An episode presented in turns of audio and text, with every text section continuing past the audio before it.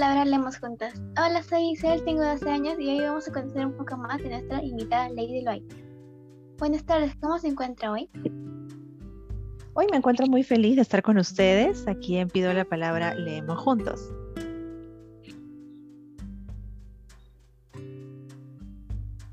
Empecemos entonces con la primera pregunta. ¿Cuál fue el primer libro que leíste y qué sensaciones te produjo?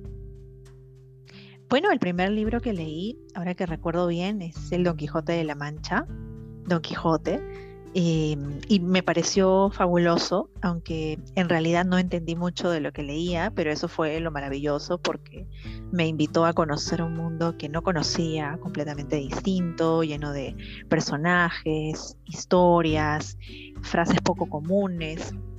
Y, luego empecé a leer libros que, también me identificaron un poco, como Mujercitas, por ejemplo. ¿no? Encontré en Julio Verne también historias fantásticas, eh, dar la vuelta al mundo en 80 días, imaginar que se puede conocer muchos lugares en poco tiempo, el transitar por estos espacios inimaginados, encontrar, por ejemplo, en la Iliada, en la Odisea, superhéroes, personajes eh, bastante fuertes que eran como mis compañeros, ¿no? En una época en la que yo no tenía muchos amigos. Los libros eran mis mejores amigos. De todas tus lecturas, ¿qué personaje niña o niña más recuerdas? Bueno, recuerdo mucho al personaje Jo de Mujercitas. Era una joven rebelde que se adelantaba a sus tiempos. Ella le gustaba mucho el teatro, la literatura y, además le gustaba este empoderamiento de la mujer, ¿no? Entonces, una cosa para mí novedosa en ese entonces, no hace mucho que era niña, y eh, me parecía muy, muy interesante este personaje creado en, la, historia, en la novela. Luego eh, me gustaron también otros personajes. Eh, por ejemplo, el principito fue un personaje místico que me llamaba la atención su sabiduría, ¿no? el, hecho de que él pudiera decir muchas cosas en frases icónicas que luego fueron quedando en la historia. ¿no? Y, bueno, en realidad los personajes de, de cada libro que he leído siempre se quedaban un poco en mi memoria, para recordar, para sentirlos cercanos, para poder también imaginarlos. Y algunos de los libros que leía luego se convertían en película, ¿no? Pero los personajes no eran como los había imaginado. Entonces, eh, ahí está también la imaginación del lector, ¿no? Cómo puedes imaginar un personaje y, luego cuando lo ves, pronto también empiezas a añadirle otros adjetivos y empiezas a ser escritor también a través de la lectura, ¿no? Considerando que tengo 12 años, ¿qué libro me recomendarías leer?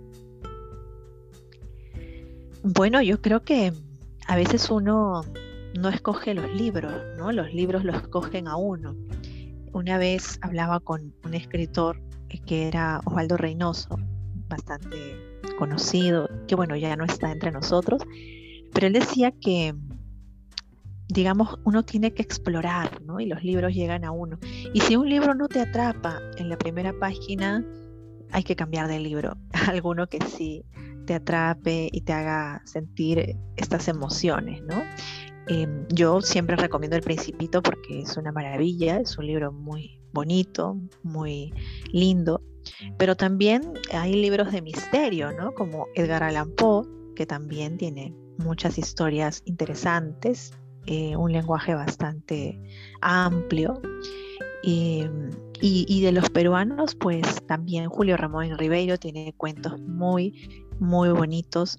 Eh, más allá del, del, gallinazo sin plumas, hay otros cuentos que explorar en sus obras completas.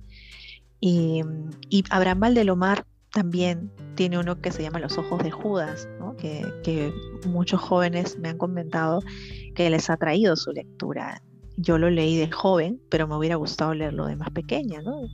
De adolescente, porque creo que Abraham Aldelomar tiene también historias muy interesantes.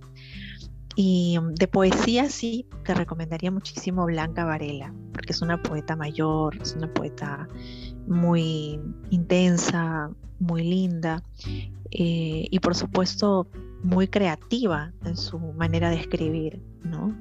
Blanca Varela es la mejor poeta del Perú y yo creo que, que es también un deber de todos los ciudadanos poder leerla.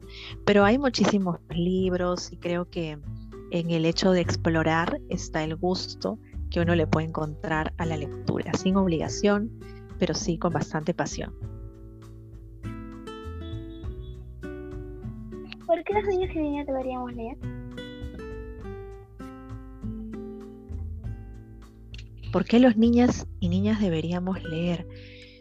Yo creo fundamentalmente porque leer nos hace libres, ¿no? Nos hace más seguros de nosotros mismos.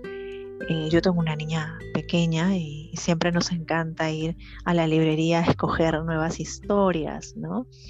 Em, y yo creo que, que, a veces uno no encuentra en el mundo un universo perfecto, pero a través de los libros podemos sentir que eso está más cerca, que, podemos encontrar compañeros, aliados que nos ayuden a, vivir mejor, a vivir bien, a sentirnos mejor, a prepararnos mejor para este mundo. ¿no?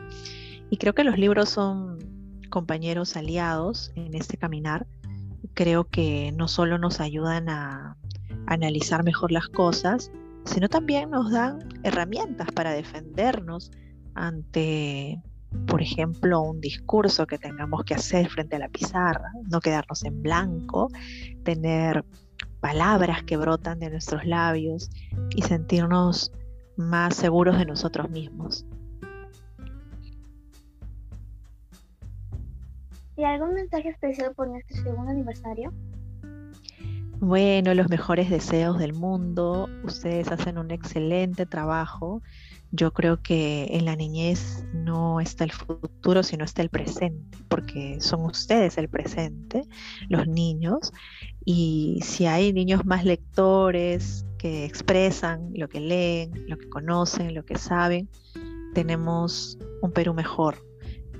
así que mis mejores deseos, mis mejores éxitos sigan leyendo, sigan disfrutando de la vida y por supuesto sigan viviendo intensamente y sigan pidiendo la palabra para leer juntos. Feliz aniversario.